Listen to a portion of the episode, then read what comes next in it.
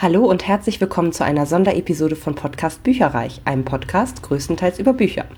Mein Name ist Dilana und da der Frühling quasi schon ins Haus steht, beziehungsweise wir dieses Jahr irgendwie auch gar keinen Winter hatten, habe ich mir überlegt, dass ich euch mal ein paar ja, Frühjahrsputz-Tipps für euer Bücherregal ähm, an die Hand gebe und äh, noch ein paar Zusatztipps zum Schluss aber da gehe ich dann gleich drauf ein. Also es geht quasi heute darum, äh, wie halte ich Ordnung in meinem Bücherregal oder in meinen Bücherregalen oder in meinem ganzen Zimmer voller Bücher. Auch das gibt es ja, äh, kleines Träumchen noch von mir. Wie kriege ich das hin, dass sozusagen da nicht totales Chaos irgendwann herrscht. Ähm, und ich erzähle einfach mal so ein bisschen von mir, was ich so für Strategien anwende, damit das bei mir eben nicht so wird. Und bisher hat es eigentlich immer ganz gut geklappt. Mein erster Tipp für den Frühjahrsputz äh, des Bücherregals ist tatsächlich putzen. Also ich mache es so, dass ich ähm, alles ausräume aus dem Regal, dass ich dann ähm, mit einem feuchten Tuch das Regal säubere und üblicherweise auch mit einem feuchten Mikrofasertuch eben äh, die Bücher abstaube quasi. Jetzt habe ich aber gestern im Zuge von einer kleinen Recherche noch zu diesem Thema einen Tipp bekommen, dass man eher Staubfangtücher, diese ähm, antistatischen, nehmen soll oder auch die sozusagen draußen ausschütteln soll oder auch mal gegeneinander klopfen soll, irgendwie so dicke Bücher gegeneinander klopfen. Habe ich noch nicht ausprobiert.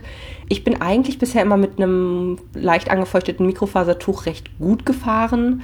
Werde das aber mal ausprobieren, ehrlich gesagt. Also gerade ähm, mit diesen Staubfangtüchern kann ich mir das auch vorstellen. Ich glaube, das habe ich sogar auch schon einmal gemacht und das war mir ein bisschen zu stoppelig. Also es ist dann nicht wirklich über die Seiten gerutscht sozusagen. Aber ja, ich werde das auf jeden Fall nochmal ausprobieren, gerade das mit dem Staubwedel ab, abfädeln irgendwie draußen oder so, das finde ich eigentlich auch nochmal eine gute Idee. Ist aber auch im Grunde egal, wie ihr es macht, Hauptsache die Bücher sind hinterher sauber, denn ich finde, die setzen relativ schnell Staub an. Also ich versuche das eigentlich so einmal im Quartal ungefähr zu machen damit es auch einfach gut aussieht, sage ich jetzt mal. Und der Vorteil ist, wenn man alles ausgeräumt hat, dann kann man ziemlich gut sehen, wenn sich irgendwas eingeschlichen hat, was da irgendwie nicht mehr richtig hingehört, sage ich jetzt mal. Beziehungsweise man muss sich eben auch dann Gedanken machen, wie räume ich es denn wieder zurück. Und man kann es dann, wenn man es wieder einräumt, äh, beispielsweise auch alle Buchrücken quasi ziemlich weit nach vorne ans Regal stellen. Das macht auch einfach nochmal ein bisschen optisch das Ganze aufgeräumter, obwohl es das im Endeffekt gar nicht richtig ist. Also wenn man es vorne bündig hinstellt, anstatt es hinten bündig hinzustellen, dann sieht es gleich viel schöner aus. Tipp 2 ist zu kategorisieren. Man kann währenddessen mal nachdenken. Zum einen, also ich überlege immer, möchte ich das Buch behalten, weil ich es zum Beispiel noch einmal lesen möchte? Beziehungsweise ist es irgendwie praktisch nützlich? Habe ich es vielleicht sogar schon mehr, mehrfach in die Hand genommen? Wenn das gegeben ist, dann dürfen ältere Bücher sozusagen äh, gerne bleiben. Wenn ich mir denke, ja, es war ganz gut, aber ich werde es nicht wieder lesen, dann kommt es meistens weg bei mir tatsächlich. Dann habe ich noch persönlich ein ganzes Regal voller ungelesener Bücher, die kommen grundsätzlich erstmal auch nicht weg. Die schaue ich mir dann schon nochmal an, wenn ich geputzt habe gibt es da irgendeins, wo ich denke, nee, ganz ehrlich, das, das interessiert mich auch von der Beschreibung vielleicht überhaupt nicht mehr. Ich weiß gar nicht, warum das hier noch steht. Dann kommt es halt auch weg, klar. Also die, Lust muss schon da sein, dass man es noch lesen möchte, sonst äh, braucht man es auch nicht im ungelesenen Regal stehen haben, weil dann wird es dort ewig stehen bleiben. Und was ich noch so handhabe, ist, dass ich tatsächlich das laufende Bloggerjahr immer behalte. Das heißt, von Januar bis Dezember behalte ich eigentlich erstmal alle gelesenen Dinge, Rezensionsexemplare, aber auch keine Rezensionsexemplare, um dann im darauffolgenden Januar sozusagen mich von den Sachen zu trennen, die auch wiederum nicht gut waren, die ich nicht nochmal lesen möchte. Genau, also nach den gleichen Kriterien schlussendlich, aber ich mache es meistens so, dass ich dann halt übers Jahr hinweg auch Dinge sammle, von denen ich jetzt also schon weiß, dass sie dann im Januar rausfliegen, aber einfach damit ich das nochmal ähm, Revue passieren lassen kann und auch für Fotos beispielsweise kann ich die immer gut ähm, verwenden für meine Jahresrückblick-Episode und deswegen ähm, behalte ich die meistens. So, wenn du dann also weißt, was du behalten möchtest und was du aussortieren möchtest, dann gibt es ja im Grunde schon zwei Stapel. Diese Stapel musst du dann im Grunde verteilen. Also das, was du aussortiert hast, verteilst du entweder an Freunde und Verwandte, wenn du denkst, das ist irgendwie ein ganz cooles Buch oder ähm, das könnte zu irgendwem passen, dann gerne irgendwie ja, im Freundeskreis verteilen.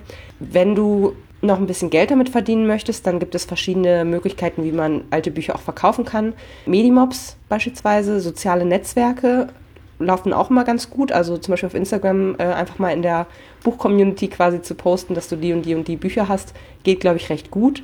Wenn du in irgendeinem Bücherforum drin bist, auf Lovely Books oder so, kann man das auch mal vielleicht versuchen. Wobei da gibt es ja mittlerweile keine Gruppen mehr, das ist dann vielleicht ein bisschen schwierig. eBay Kleinanzeigen kann man auch machen, Flohmarkt kann man machen. Ähm, meine Erfahrung ist, dass gerade, also Medimobs ist am einfachsten, aber die zahlen bei vielen Büchern auch echt nur Klecker- und Centbeträge. Ähm, das muss man sich ganz genau überlegen, ob einem die, die Leichtigkeit, mit der man die Bücher loskriegt, sozusagen die, äh, den geringeren Ertrag wert ist. Bei eBay Kleinanzeigen und auch beim Flohmarkt finde ich es auch immer sehr, sehr mühselig, weil es gibt einfach wahnsinnig viele Bücher, die dort irgendwie angeboten werden und man kriegt oftmals nicht das, gerade auch durch so Verhandeln und so weiter, man kriegt halt ganz oft nicht das, was man sich auch wieder vorstellt und dann ist es eigentlich der Aufwand zu groß, äh, wenn man sozusagen dann doch nur einen Euro kriegt. Und bei Medimobs hätte man es vielleicht auch für einen Euro gekriegt. So wäre aber deutlich einfacher gewesen, weil man sich nicht mit irgendwelchen Leuten rumschlagen muss. Also das muss man sich so ein bisschen selber ähm, überlegen. Ich persönlich bin auch auf Tauschticket angemeldet. Das ist nochmal so eine Art ähm, da kriegst du kein Geld, aber da kannst halt dann die, die Bücher vertauschen, wenn es denn jemand haben möchte. Ähm, und dann verschickst du das quasi und du kannst dann von den äh, Tickets, die du dafür bekommen hast, dir dann andere Bücher ertauschen.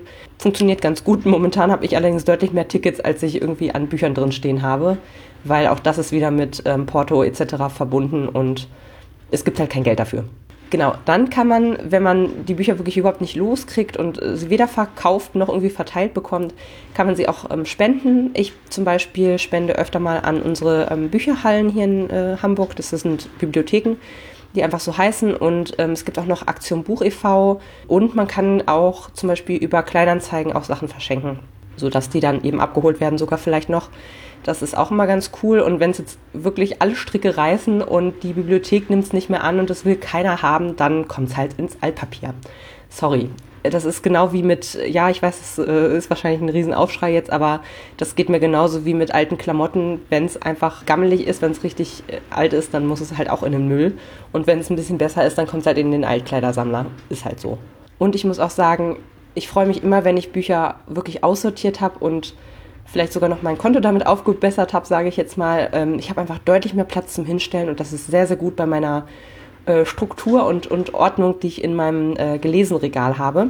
Da komme ich dann gleich nochmal drauf zurück. Tipp Nummer vier, um Ordnung zu schaffen im Bücherregal, ist Routinen schaffen. Ich habe es ja schon erwähnt, bei mir ist es zum Beispiel einmal im Jahr, dass ich halt Schritt eins bis drei quasi wiederhole, wenn das Bloggerjahr rum ist. Ne? Also im Januar ähm, ist ganz, ganz fest eingeplant, dass ich eben mein Bücherregal ausmiste von den gelesenen Büchern. Ich persönlich finde es auch sehr ordentlich, wenn man bestimmte Orte schafft für ungelesene Bücher und Rezensionsexemplare und eben frisch gelesene Bücher sozusagen oder auch langjährige Bücher. Also bei mir ist es so, dass ich halt ein großes Regal im Wohnzimmer stehen habe, wo die gelesenen Bücher drauf sind. Das sind zum einen langjährig gelesene Bücher und auch die frisch beendeten Bücher, die stelle ich dort auch eben hin.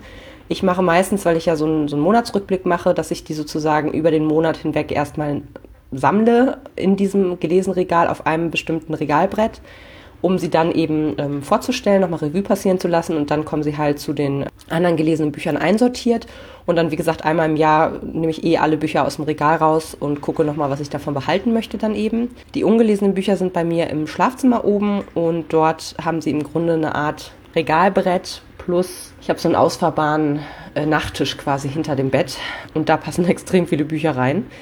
Und genau, da, da kommen die hin und die Rezensionsexemplare, damit ich die ständig im Blick quasi habe, sind auch unten im Wohnzimmer, auch auf einem ganz bestimmten Regalbrett sozusagen. Wenn ich nochmal irgendwann umziehe, dann werde ich sicherlich das so machen, dass es wirklich ein ganzes Regal für die ungelesenen Bücher gibt und dass dort dann die Rezensionsexemplare auch mit drin stehen einfach.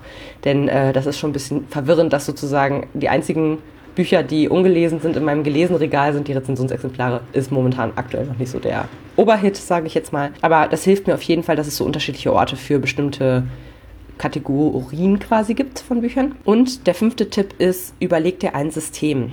Überleg dir eine Ordnung innerhalb der Regale. Also einige machen nach Farbe, was total schön aussieht, aber ich glaube super unpraktisch ist.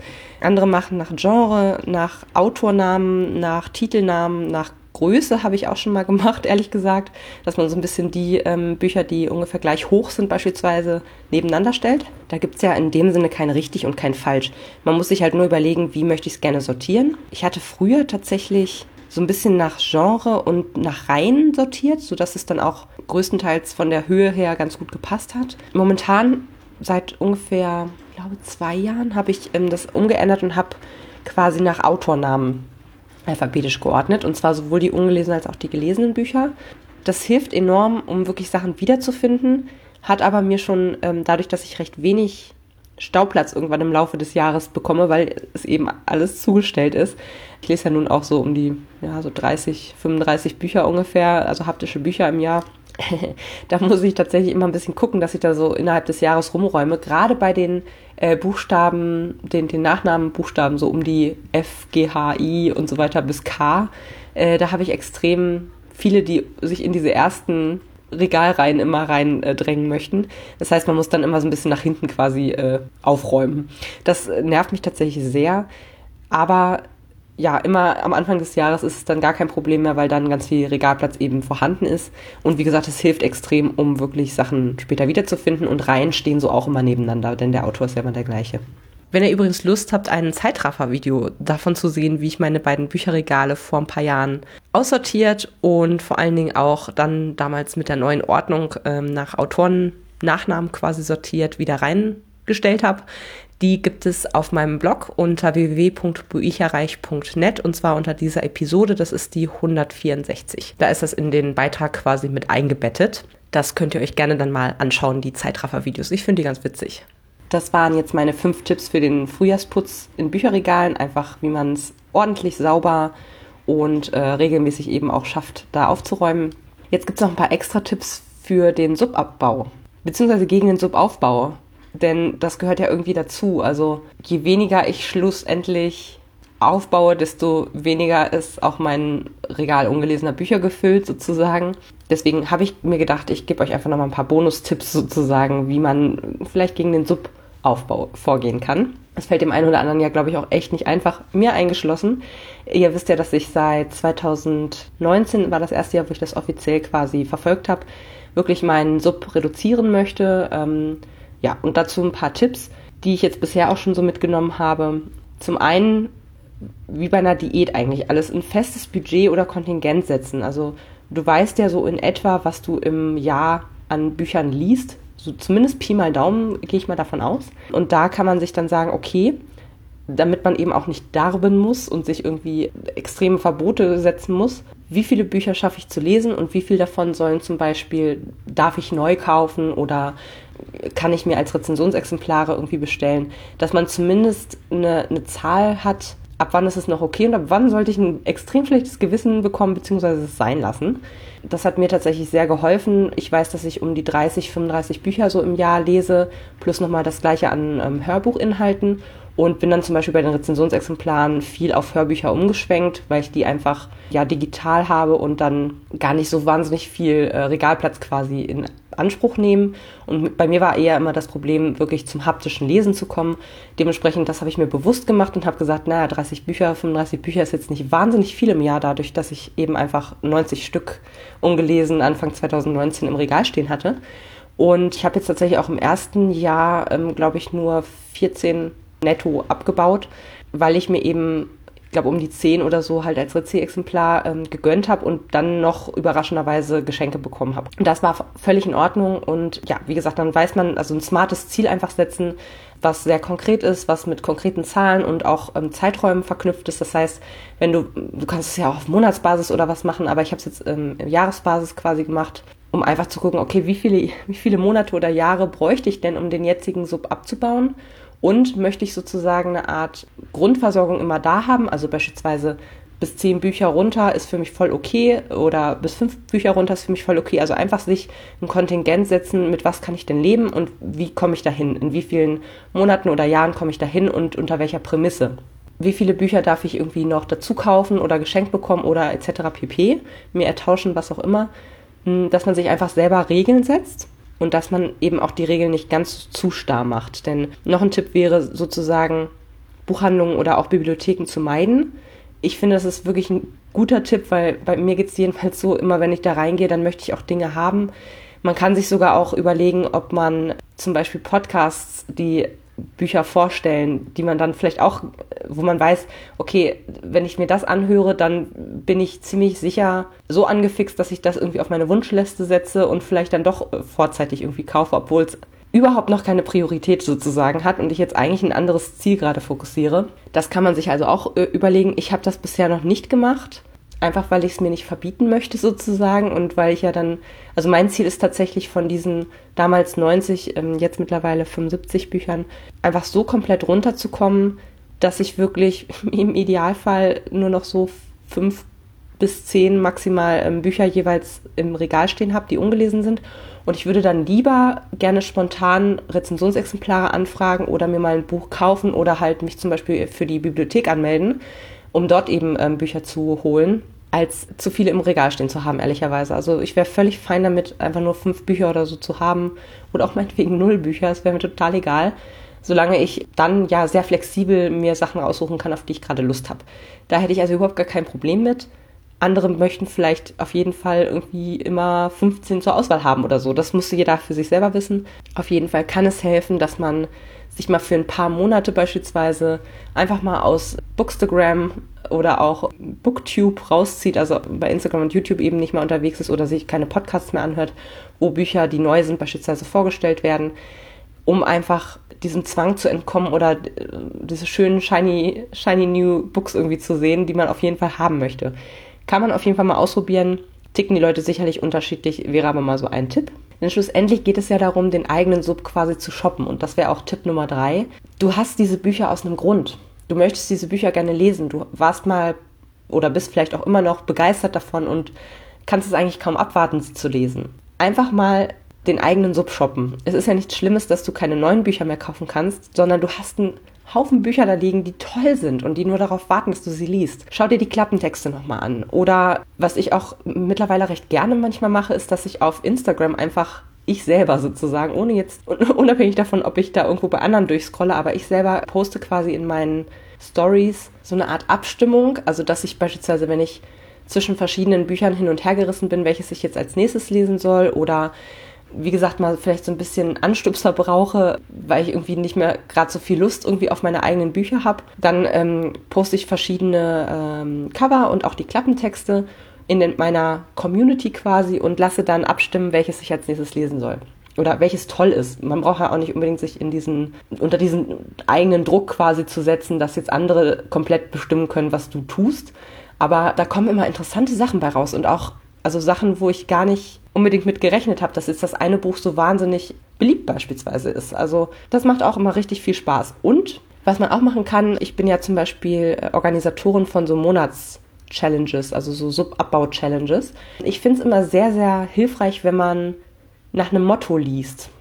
Also das kann entweder eine Jahreschallenge sein mit verschiedenen ähm, Feldern, die belegt werden können, wo dann immer irgendeine Art von, von Motto, von Thema ist oder von Aufgabe ist, die das Buch quasi zu erfüllen hat. Auch das finde ich kann einem so ein bisschen Struktur geben und kann einen dazu animieren, bestimmte Sachen, zu bestimmten Sachen zu greifen. Und da würde ich mich auf jeden Fall mal umgucken. Tatsächlich jetzt sind wir auf ein Sonderforum umgezogen. Es heißt lesegarten.de. Da könnt ihr also gerne mal vorbeigucken, weil jetzt halt auch, nachdem wir bei, bei buchgesichter.de waren wir schon, äh, dann sind wir zu Lovely Books umgezogen, als es Buchgesichter nicht mehr gab. Und jetzt stampft Lovely Books eben auch die Gruppen ein. Dementsprechend haben wir jetzt eine eigene, ein eigenes Forum gegründet. Und das heißt lesegarten.de und dort gibt es eben unsere Monatschallenges. Für die Jahreschallenge 2020 kann man sich dort leider nicht mehr anmelden. Das wäre sonst ein bisschen zu hoher Aufwand für uns Organisatoren gewesen. Aber da wird es bestimmt auch wieder nächstes Jahr eine Jahreschallenge geben. Und ja, also kann ich euch nur empfehlen, ihr seid alle herzlich willkommen. Ist gar kein Problem, genau. Und der letzte Tipp innerhalb von, von dem Thema eigenen Sub zu shoppen wäre ein Subglas. Das sieht man auch bei vielen, vielen Leuten.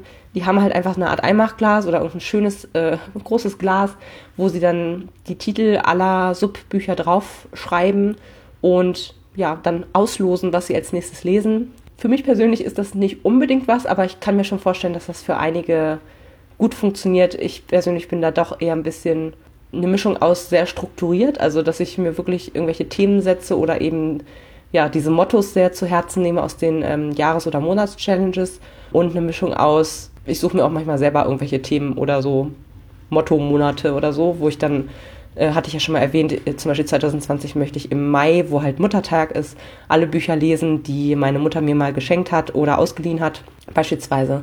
Das äh, kann man sich natürlich für jeden Monat irgendwie willkürlich ein Motto überlegen, sag ich jetzt mal, und dann danach lesen. Bisher funktioniert das auch sehr, sehr gut. Ich habe ähm, jetzt im Februar fast nur Rezensionsexemplare gelesen und, also bisher, und werde im März tatsächlich, weil ich dort auf die Leipziger Buchmesse fahre und vor zwei Jahren schon mal da war und irgendwie von den sechs Büchern, die ich dort gekauft habe oder bekommen habe, nur eins oder so gelesen bisher. Seit zwei Jahren, das ist schon echt übel. Und deswegen werde ich da zum Beispiel auch einen Fokus drauf legen, dass ich diese Bücher aus der Leipziger Buchmesse 2018 jetzt halt extrem lese. Ja, und der letzte Tipp oder letzte Extra-Tipp gegen den Subaufbau, auch wie bei einer Diät, äh, dem Umfeld davon erzählen. Also einfach wirklich wie beim Abnehmen so ein bisschen die, diesen, diesen Druck von außen haben, dass die Leute wissen, was dein Plan ist und dich vielleicht auch das ein oder andere Mal abhalten können, wenn du deinem Plan selber nicht folgst.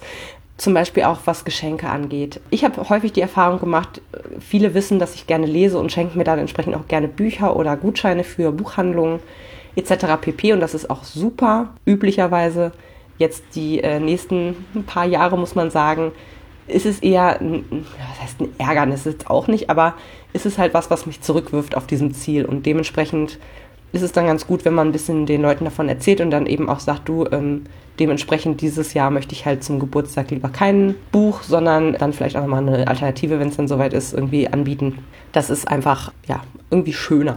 Und das war bisher so mein, meine Learnings, wie man so schön sagt. Also das ist das, was ich von über einem Jahr Subabbau, erfolgreichem Subabbau auch so ein bisschen äh, mitgenommen habe oder die Strategien, die ich bisher angewandt habe. Ich wiederhole nochmal, das war im Grunde ein festes Kontingent setzen, Buchhandlungen und äh, Bibliotheken sowie andere Inspirationsquellen meiden, den eigenen Sub shoppen und dem Umfeld davon erzählen ja, ich hoffe, euch hat diese Sonderepisode gefallen, mal was anderes. Ähm, und ich hoffe, ihr konntet auch ein bisschen was mitnehmen an Tipps und Tricks zum Thema Frühjahrsputz der Bücherregale und auch Tipps gegen den Subaufbau. Wir hören uns demnächst wieder mit einer regulären Episode. Bis dahin viel Spaß beim Putzen. Macht's gut. Tschüss. Informationen zu allen Büchern, über die ich heute gesprochen habe, findet ihr auf meiner Website www.bücherreich.net mit UE. Ihr könnt dort oder auf Facebook unter www.facebook.de slash podcastbuicherreich in einem Wort durch mit mir in Kontakt treten. Meine E-Mail-Adresse lautet buicherreich at gmail.com. Wenn ihr diesen Podcast über iTunes abonniert habt, würde ich mich riesig freuen, wenn ihr mir eine 5-Sterne-Bewertung hinterlasst. Dies ist ein privater Buch-Podcast, in dem ich nur meine eigene private Meinung wiedergebe. Wenn mir ein Buch oder Hörbuch kostenlos zur Verfügung gestellt wird, kennzeichne ich es entsprechend auf meiner Website.